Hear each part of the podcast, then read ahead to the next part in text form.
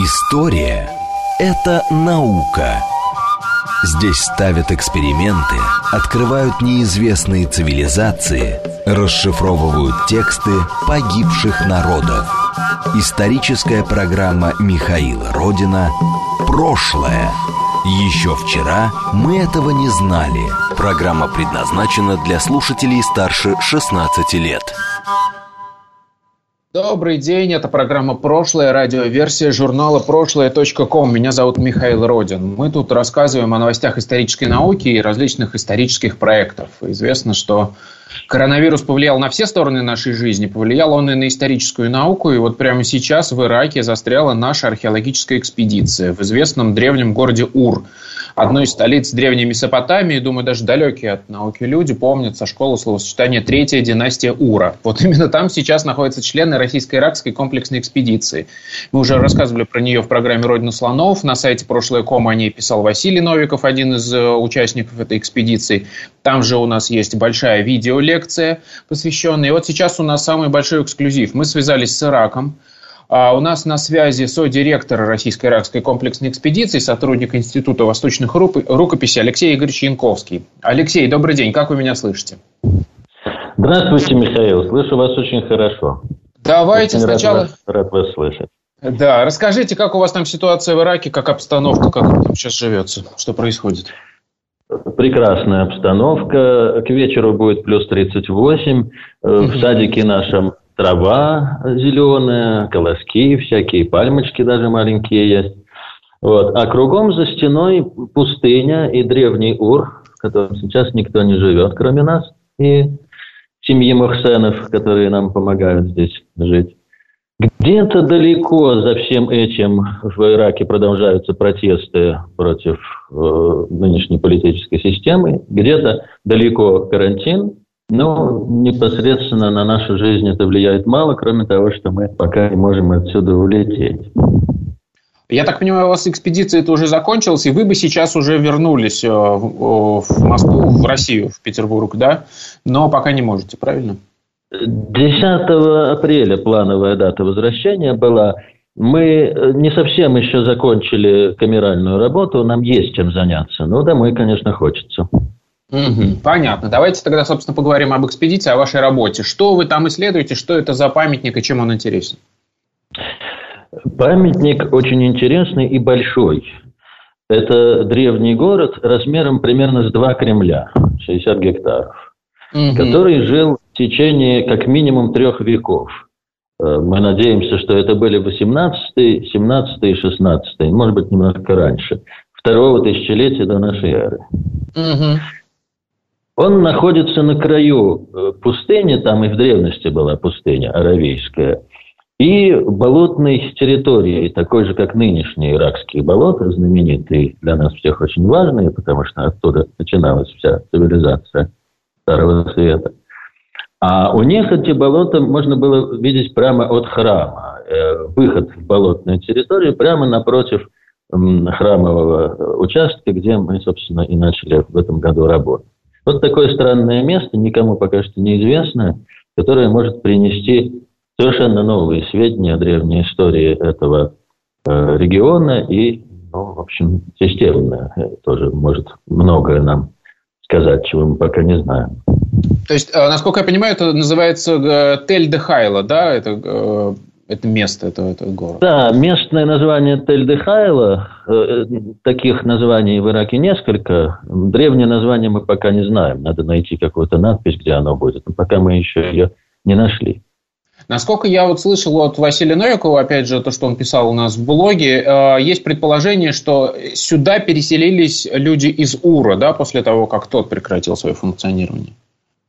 Может быть, может быть. Известно, что в в начале XVIII века до нашей эры Ур был разгромлен э, вавилонским царем, и была большая резня, и вроде бы он был покинут. Но твердо знать это нельзя. Вообще э, к таким э, острым сломам и э, четким вехам привыкли учебники, а в реальности это все не совсем так могло происходить. Но какая-то часть населения могла прийти туда. И не исключено, что там даже был центр государства, которое пережило э, темные времена, возникшие между концом вот этой вот старой вавилонской эпохи и, и дальнейшим. Может быть так. Пока что это не опровергнуто, по крайней мере, нашей работой. Ага, и насколько я понимаю, он организован именно как такой столичный город. В этом смысле там есть какой-то, видимо, дворец, и, может быть, даже сохранился клинописный архив, о котором мечтают, э, наверное, любые археологи, которые работают в Месопотамии. Там большие шансы найти клинопись. Архив там не как э, центральный государственный архив в одном месте. Это такое понятие собирательное. Можно найти таблички где угодно, и в частных домах, и даже во рву за городской стеной. Но мы пока что нашли э, пару э, образцов табличной глины, то есть заготовки для будущих табличек, на которых по какой-то причине никто ничего не написал. Ну, я думаю, что клинопись мы найдем со временем. О, это уже очень интересно. Ну, тогда, собственно, давайте говорить о том, какие вы себе ставили задачи перед этим сезоном, перед этой экспедицией. Что вы, собственно, планировали сделать? Нам нужно было понять, где именно вести земляные работы. Для этого мы запланировали, как всегда теперь делается, геофизические исследования, магнитометрические. Нам нужно было заглянуть под землю неразрушающим способом. К сожалению, именно этого мы сделать не, могли, не смогли. Наши немецкие коллеги – пожалуй, лучшие в мире специалисты в области магнитометрических исследований вот данного региона, оказались э, вынуждены остаться. Их. Алло, да, немножко то есть, вы пропали. опасались, э, их университетские руководители опасались, что здесь будет беспредел и э, правительства нет и так далее не пустили их. Но это, конечно, совершенно не соответствовало действительности. Здесь спокойная обстановка, можно работать. К тому же иракцы очень-очень заботятся о безопасности археологов. И мы это на своем примере видели. Но немцы не приехали, мы остались без геофизики. Так, но наверняка были еще какие-то другие работы запланированы. Да, работы полно. Мы провели инструментальную съемку разных Что это полезных значит? нам точек. Это значит, что мы ставим электронный прибор, тахиометр, ставим э, сеть рэперов, так называемых опорных точек, которые будут нам служить во все дальнейшее время, все наши сезоны. И устанавливаем точные координаты разных полезных вещей, стен, сооружений, каких-то находок важных, потом это все наносится на карту. И, кроме того, очень важно было начать так называемую шурфовку, то есть понять, строение не горизонтально. Состоит памятник, то есть в какие эпохи он был заселен, и когда он начал свое существование. Мы это начали делать, получили очень интересный результат, а именно под верхним слоем, который очень сильно разрушен и разграблен, э, мы э, несколько сначала посомневавшись, обнаружили хорошо, хорошо сохранившиеся стены более раннего старовавилонского периода. Просто очень хорошо. На них даже сохранилась глиняная такая нашлепка, защита сверху глиняная. То есть стены совсем не подвергались эрозии. Но mm-hmm. дальше пройти уехать памятника. Алексей, вам придется, стране. наверное, повторить последнее предложение. Что, что было дальше? Потому что вы сейчас пропали на секундочку, непонятно. Дальше э, в Ираке был объявлен по всей стране карантин. Ага. И мы некоторое время пытались доказать, что у нас там свой карантин, потому что лагерь находится далеко в пустыне, оторван от цивилизации. И какое-то время мы там поработали, но потом все-таки министр культуры собственной персоной настоятельно попросил нас оттуда уехать, чтобы не нарушать общую картину. Что мы и сделали. Но, тем не менее, я думаю, что для первого пробного сезона результаты у нас очень хорошие. Главная задача наша была понять правильность выбранных решений угу. и осуществимость работы вот в этих условиях жизни на лагере. И то, и другое подтверждено. Да, мы правильно выбрали памятник, да, мы правильно придумали, как именно нужно построить лагерь, и дальше будем продолжать в том же духе. Отлично. А вот как раз очень интересно, расскажите, как организована жизнь вашей экспедиции, потому что я так понимаю, что сейчас это прям пустыня, да, голое место. Да, это пустыня, и я опасался, что там будет психологически тяжело. ровное место, почти нет растительности. Нет, оказалось, что там жить вполне уютно в шумерских домиках. Это было новаторское решение, которое было хм. принято вместе с тем же министром культуры Ирака Абдаламиром Аль-Хамдани. Строили, нам построили иракские специалисты такие же домики э, из тростника, какие здесь строились в шумерское время. И не зря шумеры их строили. Мало того, что в них не, жар, не жарко днем, но, к нашему удивлению, они выдержали ветра, которые здесь были, весенние ветра, до 20 метров в секунду. Ого, это уже ураган почти. У нас унесло все. Далеко-далеко укатились жестяные туалеты угу. положила э, военную палатку, в которой жила охрана. А эти домики и выстояли.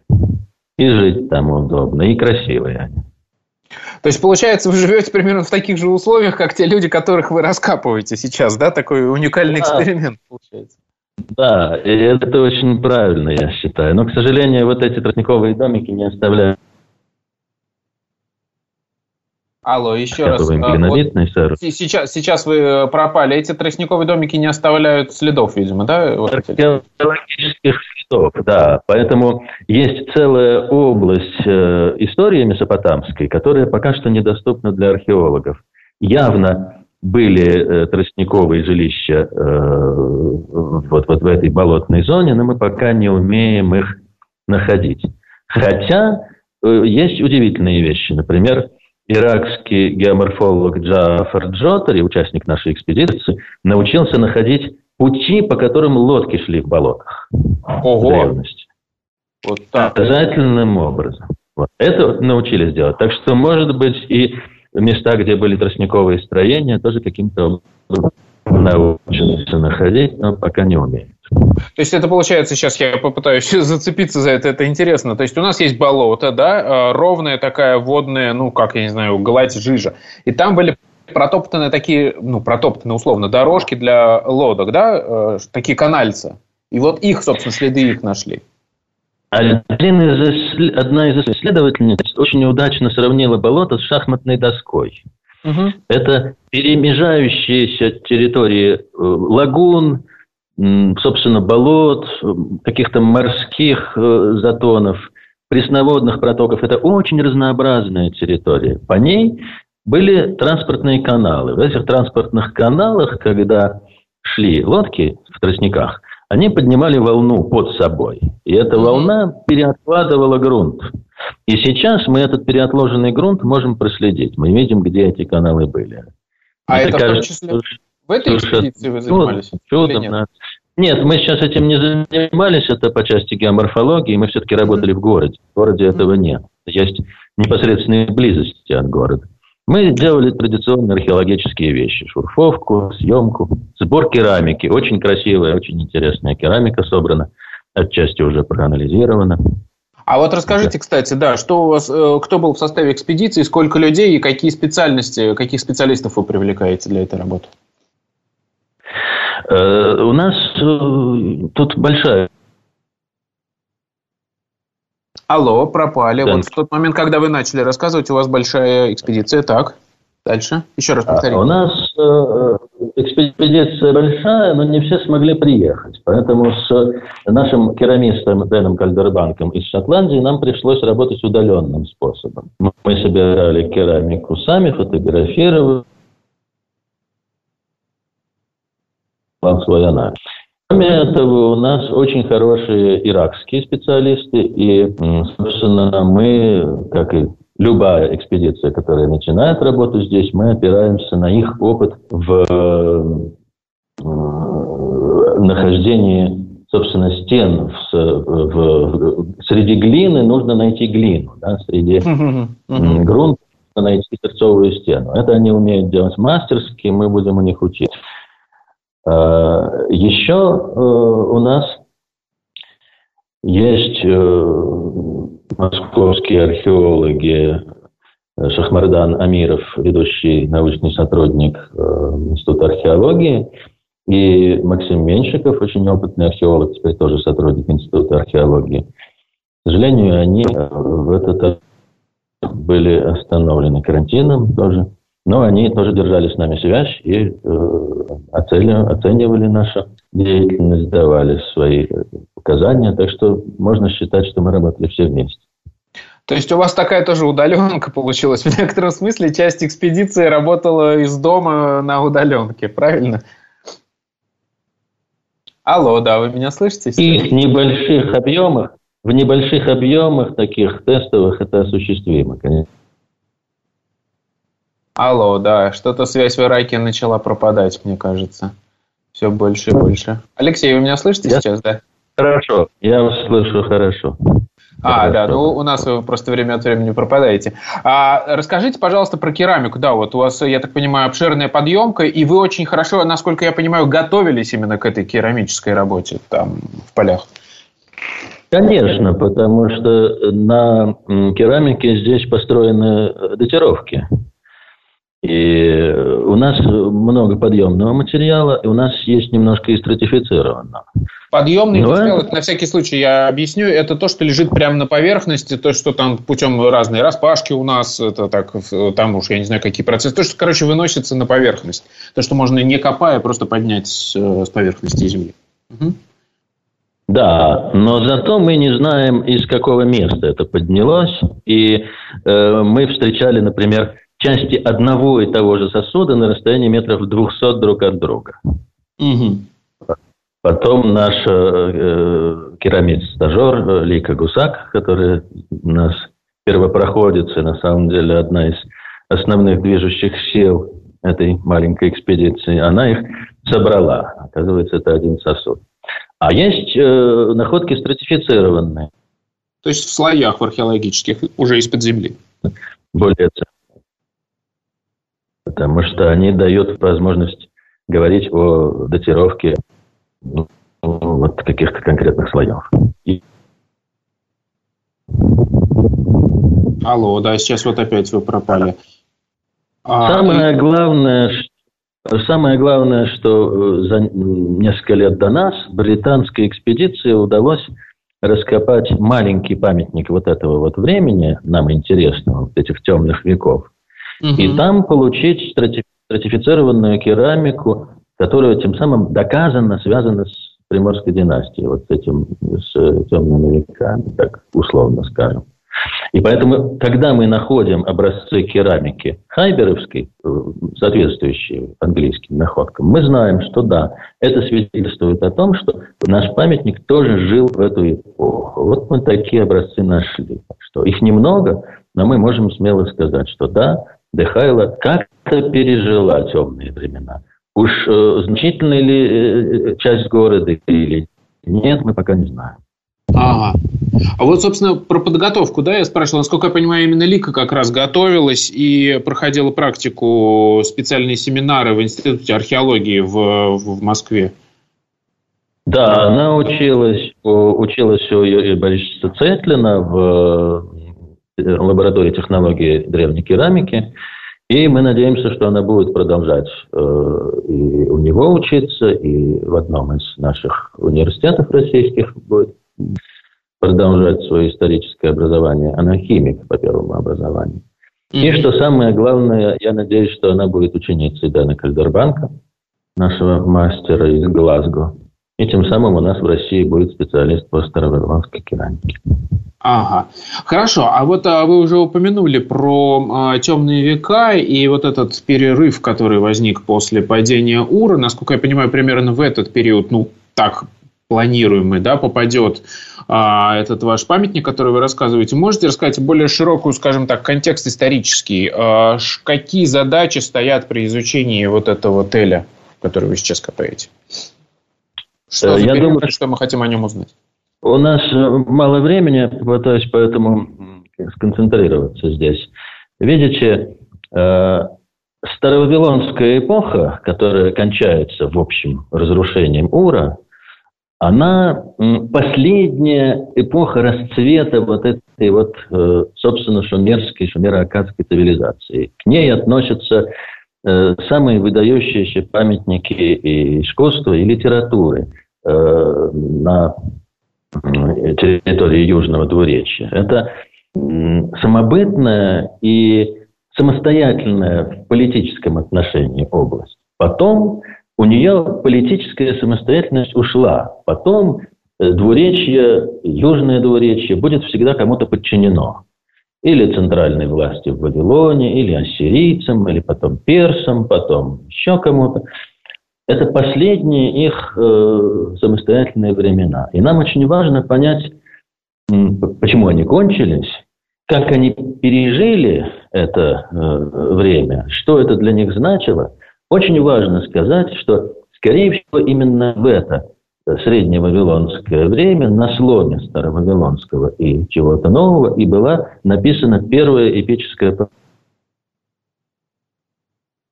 Алло, вот на самом интересном да. моменте вы пропали, но подозреваю, вы говорили про Гильгамеша. Гильгамеш, да, что Гильгамеш был написан как раз в это темное время. И, возможно, и написан он был не так далеко от Дехайлы, в Уруке. Ага, то есть прямо вот по соседству с тем памятником, где вы копаете? Прямо по соседству, да. Урок – это наши, наши великие соседи. Так что мы здесь нащупываем очень важные темы. Мы их пока именно нащупываем, у нас мало сведений положительных. Но мы здесь ради этого, ради того, чтобы понять, как люди переживают темные времена, темные ли они действительно, как угу. удается сохранить свою культуру, свою письменность, им это удалось. Вот такие вопросы мы перед собой ставим. Отлично, очень хорошо. А скажите тогда, вот смотрите, у нас остается несколько минут, вот расскажите о том, чем вы сейчас занимаетесь. Ведь, насколько я понимаю, вы говорите, что у вас осталась камеральная работа. Вы уехали с памятника, но тем не менее, где вы живете, чем вы занимаетесь, у вас наверняка потом полно работы. Мы живем на стационарной археологической куре. Здесь э, давно, в 2007 Алло, да, вот сейчас связь немножко испортилась. А, а стационарный ну, лагерь? Ну, и вот потом э, то, что здесь есть дома, позволило нескольким иностранным экспедициям вернуться в Южный Ирак. В этом доме обычно живет итальянская экспедиция. Здесь жила британская экспедиция, у которой мы учились. Вот там работал наш Дэниел Кальдербанк. Они-то и копали Тель-Хайбер. Мы здесь часть большого и очень дружного круга людей, которые помогают, как мы надеемся, восстанавливать иракскую культуру через работу над далеким прошлым этой страны. Это круг друзей, близких, коллег, мы все друг друга знаем. Нам тут сейчас, мы живем вдвоем, нет никого, но мы чувствуем свою связь со всеми, кто остался в разных других странах. И вот выходим ночью погулять в сторону Зиккурата – который там такой громадой возвышается. И всех их вспоминаем. А работа наша – измерять керамику, описывать ее свойства и писать отчет, который наши коллеги скоро увидят, я надеюсь. Понятно, отлично. Но какие у вас планы? В следующем году вы вернетесь в это же время, в апреле, я так понимаю? Э, как получится. Погодное окно открывается в конце февраля примерно. До этого здесь дождь идет, нельзя работать, потому что глина размокает. Мы вынуждены будем начать с того, что мы не смогли сделать сейчас, то есть геофизики с магнитометрией. Немцы ага. стремятся вер... вернуться, очень жалеют, что не смогли приехать. Дальше надо будет заложить еще несколько шурфов, наконец получить более четкую картину стратиграфии памятника. Очень надеемся, что Василий Новиков нам сделает лидарную съемку. Он обещал. Это будет совершенно новый исключительный случай в э, археологии Южного Ирака пока что. Ну, очень на него надеемся. И дальше на основании вот всех этих данных и шурфов, и элитарной съемки, и магнитометрии будем принимать большие решения уже, я думаю, на следующий сезон 2022 года по масштабных раскопках со вскрытием уже каких-то площадей. Отлично. Спасибо вам огромное. А, будем надеяться, что вы выберетесь в Россию после некоторого а, периода карантина. Э, у нас на связи прямо из Ирака, из Ура древнего был Алексей Игоревич Янковский, Дьяконов. А, мы говорили о комплексной российско-иракской археологической экспедиции. Это программа «Прошлое». После новостей мы вернемся и продолжим.